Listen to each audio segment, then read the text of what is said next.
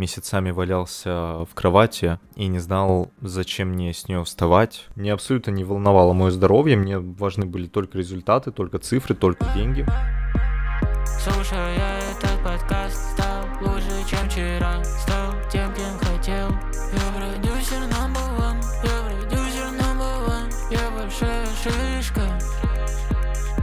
Большая шишка. Всем привет! Меня зовут Никита Смирнов, я контент-продюсер и студент факультета креативных индустрий НИУШЕ. Это подкаст о моем становлении большой шишкой в диджитал-пространстве. Здесь мы вместе с гостями говорим о цене успеха, мифах в мире инфобизнеса и о том, с помощью каких инструментов достигать узнаваемости в медиа. Подписывайся на подкаст, чтобы узнать, как раскачать личный бренд с помощью контента. Сегодня я хочу затронуть тему эмоционального выгорания, того состояния, в котором я находился полгода и выбирался из него полгода. Я поделюсь своим опытом, как я это преодолел, поделюсь тем, что мне туда привело и как это предотвращать. Какие я для себя сделал выводы и расскажу историю, о которой меня часто спрашивают. Теперь я смогу ссылаться на выпуск этого подкаста, который будет наиболее полной рефлексией по тому ужасному состоянию, когда я месяцами валялся в кровати и не знал, зачем мне с нее вставать, в чем смысл моего существования и зачем мне вообще жить. Как справиться с эмоциональным выгоранием? Личный опыт Никиты Смирнова. Что же привело к этому состоянию? Полгода я продюсировал онлайн-школу по журналистике, лидера своей ниши. И я делал э, довольно много запусков, так скажем. Про запуски я узнал все. Я максимально, максимально отточил руку в этом ремесле. И я могу сказать сейчас, что я довольно перерабатывал. В работе я часто чувствую гиперответственность. Сейчас, спустя почти год, как э, я уже не продюсирую эту онлайн-школу, я могу сказать, что причины, которые привели меня к эмоциональному выгоранию, они ну, скажем так, были предсказуемы. Это было предсказуемо, что если ты работаешь сутки напролет, не спишь, пренебрегаешь своим здоровьем, то рано или поздно это приведет к каким-то последствиям. Но только тогда Никитка этого не знал. Тогда Никитка думал, что чем больше он будет стараться, тем э, больше он сможет заработать денег. А деньги тогда им движили больше, чем какая-то миссия или благие намерения. И за 70 тысяч в месяц он, э, я, работал просто как не в себя. Это был запуск или даже два запуска каждый месяц. Это было желание сделать все самому, и гиперконтроль, который привел в конечном счете к нервозу и к выгоранию. Было какое-то нежелание работать с командой и наоборот желание от всех изолироваться, потому что никто не знает, как сделать лучше, я самый классный, я все сделаю сам, не буду спать сутки, но зато все будет так, как я хочу сказать, все будет идеально и в срок. А вы могли подумать, что я перфекционист, но я не перфекционист, я педант. Педанты отличаются от перфекционистов тем, что они выполняют дедлайны, и они очень сильно из-за них загоняются, и они тревожатся, если что-то не сдают дедлайн. А перфекционисты, они могут до талого дорабатывать продукт до идеала. Так вот, я был педантом, ну и сейчас, собственно, тоже. Поэтому дедлайны я соблюдаю, а даже в ущерб себе. Я зафиналил, значит, запуск, последний, в котором я применил геймификацию, я очень сильно в него вложился. Я тогда взял так называемого наставника, не буду называть его по имени, а, но, в общем-то, он мне сказал, что вполне можно сделать миллион в моей нише с помощью геймификации, с помощью его секретного, так сказать, эликсира, его секретной методологии. И я ему поверил. Но потом оказалось, что такого быть, ну, как-то, ну, не получилось просто, понимаете? Даже несмотря на это, и даже несмотря на то, что у нас был вебинар, продающий 24 февраля, всем известную дату, да, у нас все равно были рекордные продажи с вебинара, и со средним чеком 3000 у нас были продажи с вебинара на 70 тысяч, то есть там порядка 20, ну, больше 20 человек сразу купило, благодаря невероятной вовлеченности от геймификации, да. Но сейчас не про это, сейчас про то, что меня обманул мой наставник, у меня были тогда убеждения, что э, я могу все контролировать, я могу контролировать э, выручку, И объем рынка, видимо, я тоже мог контролировать. И для, для меня тогда было невдомек, что нельзя в нише онлайн-школы по журналистике сделать э, запуск. Ну, есть определенный объем рынка, который ты не можешь превысить в этой нише, да. Если у тебя средний чек 3000, математика не сходится, и не можешь ты сделать запуск больше, чем на 200. Как бы ты ни старался, каким бы гением, продюсером ты не был. Вот не доходило до меня тогда. Я думал, что нет, я упарюсь, а, не буду спать, но зато у нас будет миллион. Ну, не работает. Тогда я отпраздновал день рождения, купил себе iPhone, переехал на новую квартиру, вел ужасный образ жизни, декаданский я его называю. А, у меня постоянно были эмоциональные качели. Я целыми днями курил электронки, я курил их во время работы. У меня болела голова, я закидывался таблетками от боли в голове, я продолжал курить электронки, ну и сладкое, сахар, я вообще не занимался спортом, я не знал тогда, что такое медитация, да. А, у меня еще было три проекта, то есть у меня был главный проект онлайн-школа по журналистике, еще два проекта, которые я на себя навесил, по которым не было результатов, потому что моего фокуса просто не хватало, потому что на этих проектах э, я работал вообще один, у меня не было тогда команды. Я думал, что я сам совсем справлюсь, представляете? Это все привело к тому, что после своего дня рождения я понял, что я больше не могу продолжать работать в онлайн-школе. И над другими проектами тоже. Я испытывал за это невероятное чувство вины, потому что я не тяну, потому что мой организм меня подводит, и я подвожу других людей. Мне было очень стыдно за себя, за, за то, что я поступаю непрофессионально, как мне тогда казалось. Мне абсолютно не волновало мое здоровье, мне важны были только результаты, только цифры, только деньги. Я с огромным скрипом, э, с чувством э, того, что я другим людям неудобен, со всеми этими тараканами в голове вышел э, из проектов, еще продолжал что-то доделать, потом на протяжении нескольких э, недель или даже месяцев что-то где-то помогать, меня просили, я все равно как, продолжал это делать. Несмотря на то, что работа к тому моменту, как вообще понять, что у вас может начаться выгорание? Если вы э, долгое время на постоянной основе перерабатываете, потом э, ваши переработки становятся нормой, Потом э, эта норма перетекает в то, что вы перестаете чувствовать что-то, в принципе, от жизни вы начинаете плохо идентифицировать свои эмоции, вы не понимаете, какие вы в данном моменте, да, что вы ощущаете.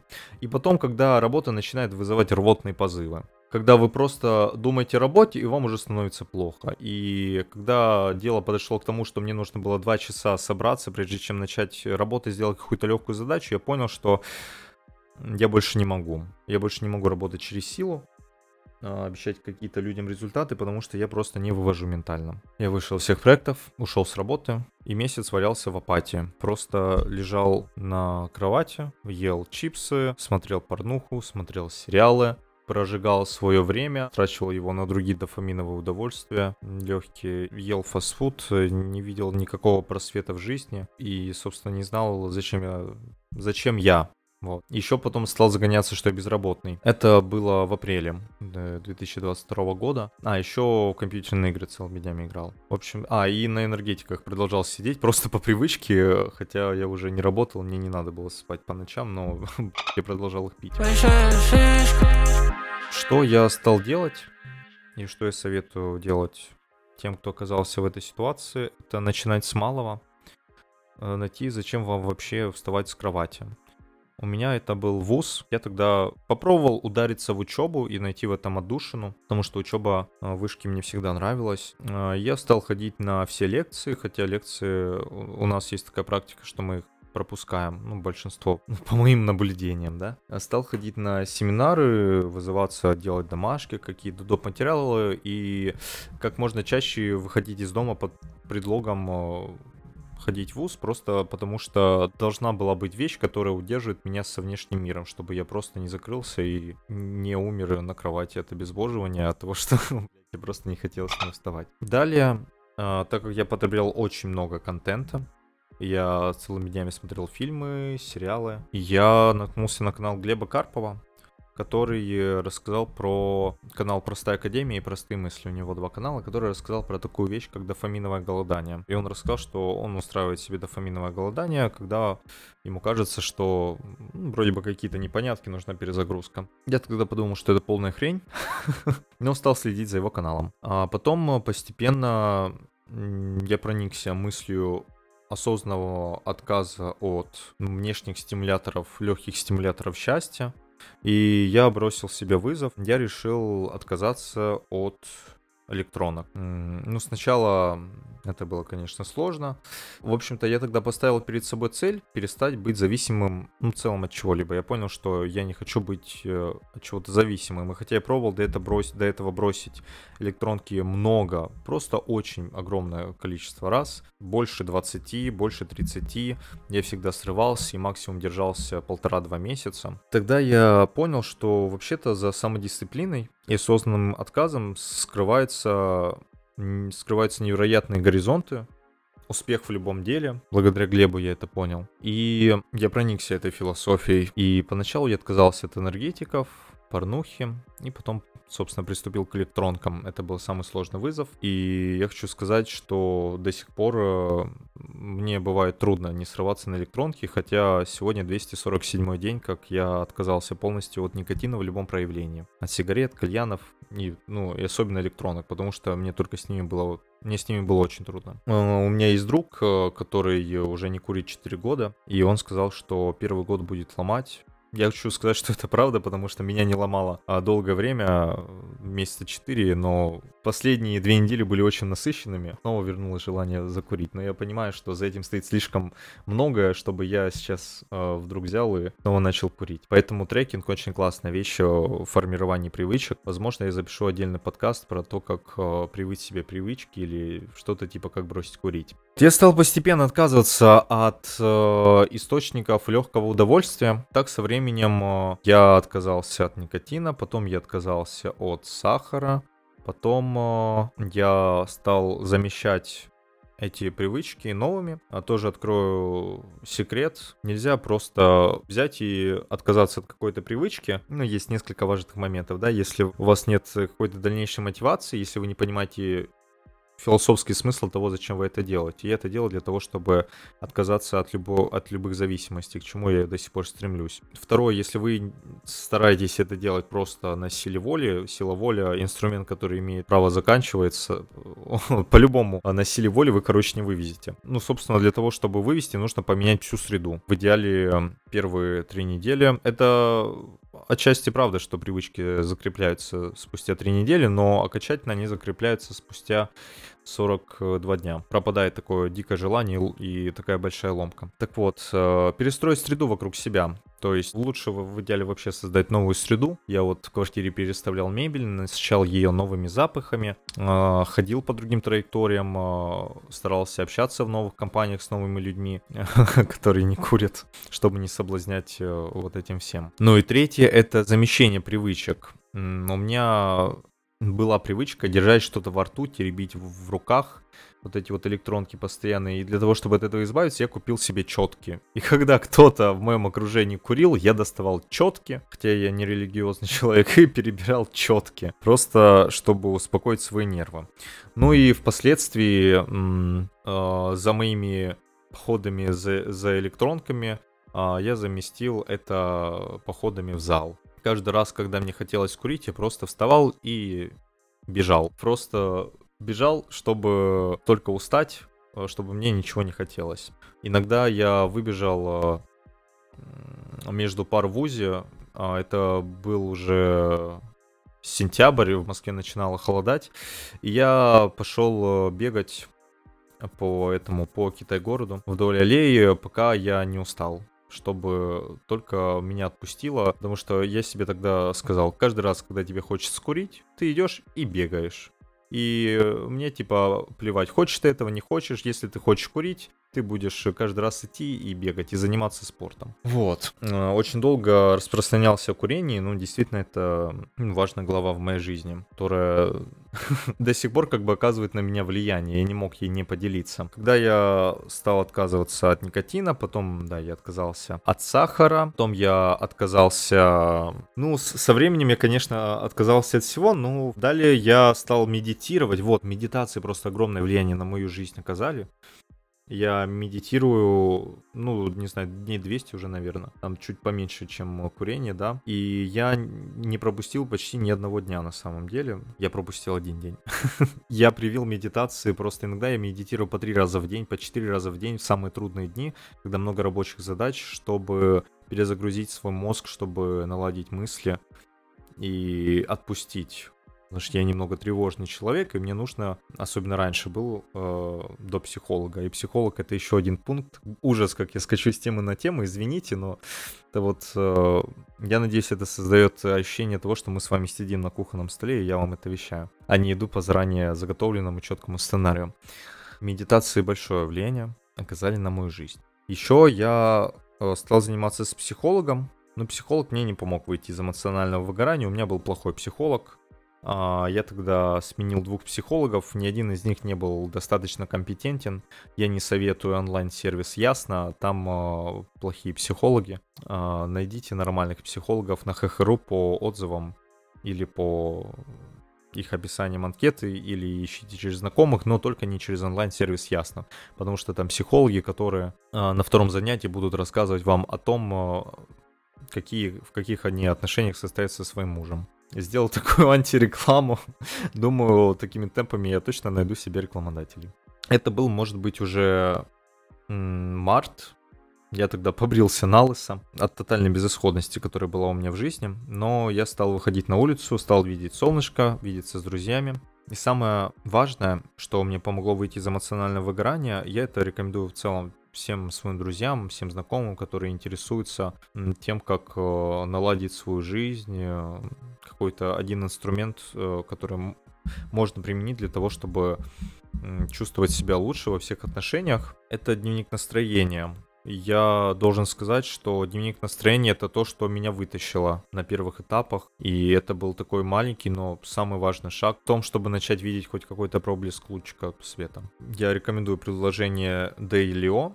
Можете просто забить дневник настроения и найти его. Дневник настро... э, настроения вкратце ты отмечаешь, что ты делал каждый день, и потом э, смотр... отмечаешь свое настроение и записываешь какие-то свои мысли. Можно еще прикрепить фото. И со временем ты смотришь, э, какие ситуации влияют на твое настроение. Ну и в целом я как человек, который повернут на статистике, как душнило, который повернут на точности, на то, чтобы все трекать. А в этом приложении можно еще также трекать э, свои привычки. Я там трекаю курение, никотин и здоровое питание. Мне это было очень ценно видеть свой прогресс, выплескивать свои мысли, так как постоянной практики ведения дневника у меня не было. А с тех пор она появилась, и вот э, уже почти год я веду дневник настроения. И вот я стал э, потихоньку отказываться от вредных привычек, замещать их новыми. И потом я э, наткнулся, ну, проникся мыслями Глеба Карпова и наткнулся на, а, на его курс по самодисциплине. И все дальнейшее, что я вам скажу о самодисциплине, будет э, ссылка на видение Глеба Карпова, так как я его видение уважаю. Ну, могу с ответственностью заявить, что я вам рекомендую его канал. И, в общем, если захотите, у него даже курс по самодисциплине есть, который мне в свое время сильно помог. Самодисциплина — это залог успеха в любом деле на чем зиждется самодисциплина? На внутренней мотивации. Потому что у нас есть две мотивации, внутренняя и внешняя. Внешняя мотивация — это когда учительница в школе ставила вам оценки и говорила, что вам нужно сделать задание, чтобы получить пятерку, чтобы вас родители э, ремнем нет Внешняя мотивация это когда начальник спускает вам план на работе и говорит, что вы получите зарплату за выполнение этого плана. То есть какие-то внешние факторы. Внутренняя мотивация это когда в тебе настолько много энергии, что ты готов сам идти на пролом и достигать своих целей. Когда ты знаешь, куда идти, знаешь, зачем ты следуешь этому пути, у тебя настолько изобилие энергии и жизненной силы, что ты идешь и всего достигаешь. Внутренняя мотивация — это способность концентрироваться на долгосрочном результате, и избегать сиюминутных удовольствий. А на этом строятся все привычки. Внутренняя мотивация — это когда мы отказываемся от пирожка для того, чтобы в дальнейшем получить условно два пирожка. Я говорю условно два пирожка, поскольку при регулярном отказе от пирожков вы получите гораздо больше, чем два пирожка. Вы получите красивое сексуальное тело, здоровую физиономию.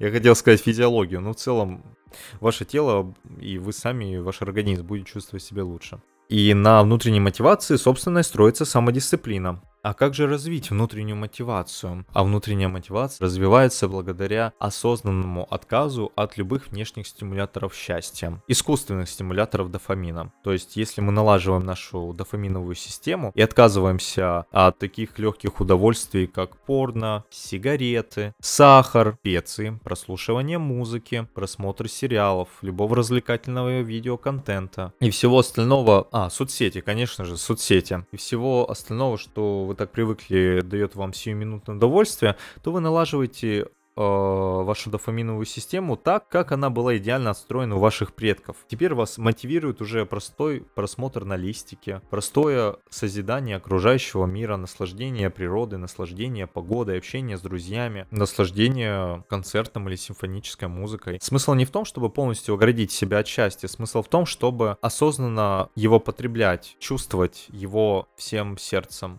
Смысл не в том, чтобы полностью отказаться от музыки, а в том, чтобы делать из нее отдельное событие. Например, вот, поход на концерт, где вы можете в полной мере прочувствовать это счастье. Есть еще такой момент, стоит отдавать себе отчет, что ты в любом случае заложник системы дофамина и системы краткосрочных удовольствий. Ты либо заложник того, что тебе искусственно навязывают, то есть заложник своих привычек, того, что ты по привычке ешь сахар, пироженки, и, и куришь, э, и занимаешься, ну, всем остальным. Либо ты заложник своих осознанных привычек, то есть заложник своего отказа. По мне, так лучше уж быть заложником своего отказа, поскольку так ты можешь прогнозировать, к чему ты придешь. В первом варианте привычки будут твой управлять, ты будешь от них зависим, зависим от этих внешних стимуляторов, они тобой будут управлять. А так ты сам принимаешь сильное волевое решение и начинаешь потихоньку перестраивать все вокруг себя так, чтобы ты уже управлял этим миром. И так постепенно мое моральное, ментальное состояние стало улучшаться. Вот это вот, кстати, постоянная практика выгрузки своих мыслей и, и саморефлексии тоже мне помогала. Я тогда еще просто помешался на том, чтобы... Это было уже в августе, а, август для меня ключевой месяц в выходе из выгорания, поскольку я устроил себе дофаминовый детокс на месяц. Это вот было как раз то самое время, когда я отказался даже от музыки, даже от специй, от того, чтобы делиться с друзьями планами, то есть даже от таких каких-то мелочей, которые могли приносить э, удовольствие в жизнь. Ну, вообще от всего возможного, а, что только могло приносить счастье, я сейчас даже не перечислю. Но тогда я вот, вот так вот восстанавливался, вставал в 5 утра, шел на пробежку, встречал солнышко, а, делал э, утреннюю медитацию, готовил здоровый завтрак без специй, завтракал, читал, ходил в спортзал и больше ничем я не занимался.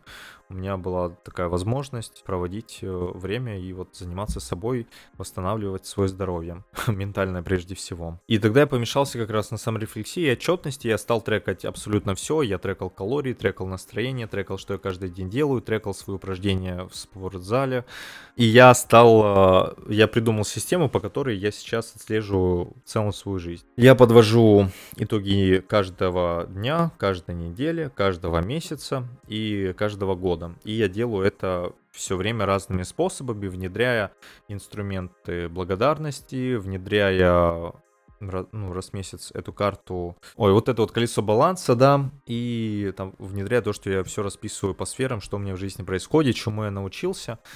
И это позволяет мне видеть, как я невероятно просто быстро расту. Я до этого даже не подозревал, какие у меня могут быть стремительные векторы развития, что вообще где они есть. Вот э, это дает то чувство, саморефлексия э, позволяет оценить, э, в какой координатной плоскости жизни ты вообще находишься куда ты двигаешься, какие у тебя есть достижения, и это тот инструмент, который позволяет регулярно не впадать в обесценивание себя, а наоборот позволяет тебя саму себе поддерживать и открывать тебе ну, такие горизонты твоей личности и такого личностного прогресса, который ты даже мог не замечать без нее. Потому что без саморефлексии дни могут проходить как дни сурка, а с ней ты видишь, к чему ты вообще идешь. К августу я уже вот прошел апрель, март, май, июнь, июль. Я же не сразу бросил все вредные привычки, я еще продолжал пить э, долгое время, вот, по-моему, до июля употреблять алкоголь. Хотел, да, еще на этом остановиться, прежде чем сказать о том, как я преисполнился в Познании. А, когда я бросал курить, я стал замещать это алкоголем, при том, что от алкоголя, ну, я никогда не был к нему пристрастен, так скажем. И я в какой-то момент поймал себя на том, что я уже две недели каждый день, но пью хотя бы по какому-нибудь коктейльчику, по бокалу шампанского и везде ищу способ что-нибудь заглотнуть, так скажем. Я понял, что так еще чуть можно в алкоголизм скатиться, понял, какой у меня что-то лицо припухшее, жирное стало. Ну и э, решил, что это тоже теперь все под запретом. Тогда, к счастью, я уже смог побороть никотиновую зависимость, более-менее ее обуздать и перешел к алкоголю. В общем-то, все постепенно. У меня тоже было такое, что я много срыв... Э, раз срывался, особенно много раз срывался на никотине до того, как понял, зачем мне его бросать. На никотине с, получается, июня, кажется, или мая. Да, с конца мая я вот не курю. К августу, месяц, когда Никита Смирнов преисполнился в познании и решил, что он теперь духовный наставник. Я понял, что у меня есть этот элемент наставничества, которым я впоследствии буду делиться и буду, безусловно, запускать свои образовательные программы. Но тогда я возомнил о себе, что раз уж я познал истину, как выходить из эмоционального выгорания, прививать самодисциплину, а я хочу сказать, что моя самодисциплина в августе и осознанности была просто на 10 из 10. Я жил по минутам, я давал отчет в каждом действии, которое я делаю, это и есть осознанность. Когда ты помнишь, как ты закрываешь дверь, и помнишь, с какой ноги ты встаешь утром. И специально делаешь это с определенной ноги. Ну, допустим, так, да. И до сих пор у меня, кстати, осталась киллер фича от самодисциплины. Я могу два часа концентрированно заниматься абсолютно любым делом, не отвлекаясь ни на телефон, ни на звонки, ни вообще ни на что, ни на еду. Просто сел, поставил таймер на два часа, и я могу работать, и ничто не будет меня отвлекать. Это очень классная фича, которой не хватает многим людям в современном мире из-за клипового мышления. я могу ей похвастаться, так как я ей горжусь. Преисполнился в своем познании в августе, решил, что я духовный наставник, что буду сейчас проводить духовные распаковки и говорить людям, как им жить. Потом э, я спустился с небес на грешную землю, сходил к маркетологу, который мне сказал, что Никита, ты дебил. А, взрос... Ты хочешь работать с предпринимателями, но предпринимателям на тебя насрать. Ты для них, э, который э, будет учить их жизни. И я окстился, и такой типа, ну да, вернусь в твердую нишу, буду заниматься тем, чем я занимался всю жизнь, созданием контента. Ну, это только я потом понял, что я вернулся в создание контента. Тогда я думал, что мне нужно вернуться в запуске, именно в продюсирование. Я старался себя преуменьшить до какой-то ниши, до каких-то масштабов, и только потом я пришел к тому, что мне нужно делать свое агентство. Да, но об этом у нас уже есть отдельный выпуск. Я бы хотел подытожить, что бы я советовал делать, а, если вы начинаете подозревать, что у вас э, начинается выгорание. Во-первых, э, ну и как его предотвратить? Предотвратить его гораздо лучше, чем э, из него выходить. Вот я общался с некоторыми людьми, которые переживают выгорание, и они говорят, что полгода ты еще легко делался, я в выгорании нахожусь последние два года. У каждого наверняка своя ситуация. Ну, я постараюсь дать те советы, которые мне помогли, и помогли некоторым моим э, знакомым, которые тоже через это прошли. Во-первых, найти психолога. У меня есть э, подруга, которая 6 лет нашей дружбы прививала мне идею того, что психолог нужен каждому человеку. Когда я пошел к психологу, а я в терапии уже 4 или 5 месяцев, это один э, из этапов, кстати, был выхода из э, выгорания. Нормального психолога, да? Не тот, который будет рассказывать вам про своих мужей, детей и семей, а тот, который будет решать вашу проблему. Да, проблемы психологические есть у каждого, все мы травмированы. К этим словам можно относиться скептически, не верить в них, как это делал я, ну, рано или поздно, если вы будете готовы к тому, чтобы прозреть, как бы это высокомерно сейчас не звучало, вы придете в кабинет психолога, а лучше еще психоаналитика, и он вам расскажет И расскажете ему о своей маме, да, о своих родителях. Нет, ну если без стереотипов, психолог, правда, очень важная вещь. И лучше идти к психологу, когда вам кажется, что у вас проблем нет. Потому что когда проблемы есть, это будет решаться гораздо дольше и сложнее. Я к нему пришел, когда из выгорания уже вышел, с запросом, э, что у меня постоянно перепады состояния и настроения. И мы, собственно, начали над этим работать, и да, есть большие успехи. Потом, второй момент, это начинать с малого. Найти смысл вставать с кровати, или смысл ходить в душ. Ну, это я больше слышал от людей, которые справлялись э, с депрессией, диагностированной депрессией, а не то, что подростки любят называть депрессией. Когда ты даже не знаешь, зачем тебе мыться и доходить до туалета, найдите смысл, зачем вам вставать с кровати. Это может быть э, смысл видеться с друзьями или навещать родителей, или, как у меня, ходить в ВУЗ, вот. И не бойтесь просить помощи у друзей, не бойтесь, что... В общем, у меня было такое, что а, я думал, что мне не стоит показываться друзьям, если я в плохом настроении, потому что они не будут меня любить, э, если я в таком депресснике, выгорании, и поэтому я старался даже избегать какое-то время встречи с друзьями, но потом я понял, что ну на то это и друзья, что они принимают тебя люб... любым. А, советую также посмотреть канал Глеба Карпова и в целом использовать дофаминовое голодание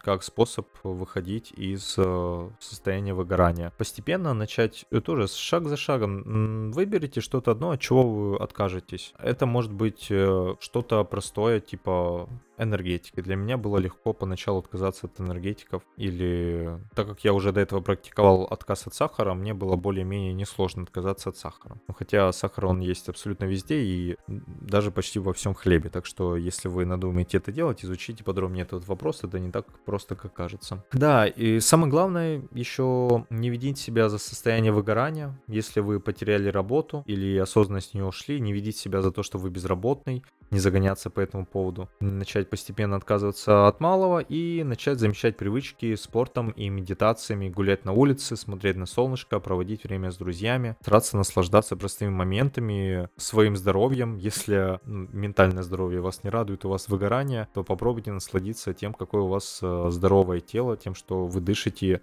Ну, у меня аудитория это в основном молодая, тем, что вы молоды, здоровы, и у вас э, нет э, проблем пенсионеров. В целом все чем я бы хотел поделиться. Получилось сумбурно, но иначе на самом деле быть не могло потому как такой личный выпуск свести в рамки было бы кощунством. Я знаю, что те люди, которым, правда, это актуально, они это дослушают до конца, как бы душно и нудно это порой не звучало. Спасибо, что послушали. Ставьте лайки, оставляйте комментарии к подкасту. А, весь подкаст был таким грустным, тут Никита Смирнов э, решил развеселиться, да? Делитесь своими мыслями и впечатлениями в моем телеграм-канале. Подписывайтесь на мой YouTube, на мой Instagram и вообще на все остальные соцсети соцсети, где есть э, замечательный Никита Смирнов. Потому что, как вы помните, Никита Смирнова мало не бывает. Он есть везде. Всем пока. Слушая этот подкаст, стал лучше, чем вчера Стал тем, кем хотел Я продюсер number one Я продюсер number one Я большая шишка Большая шишка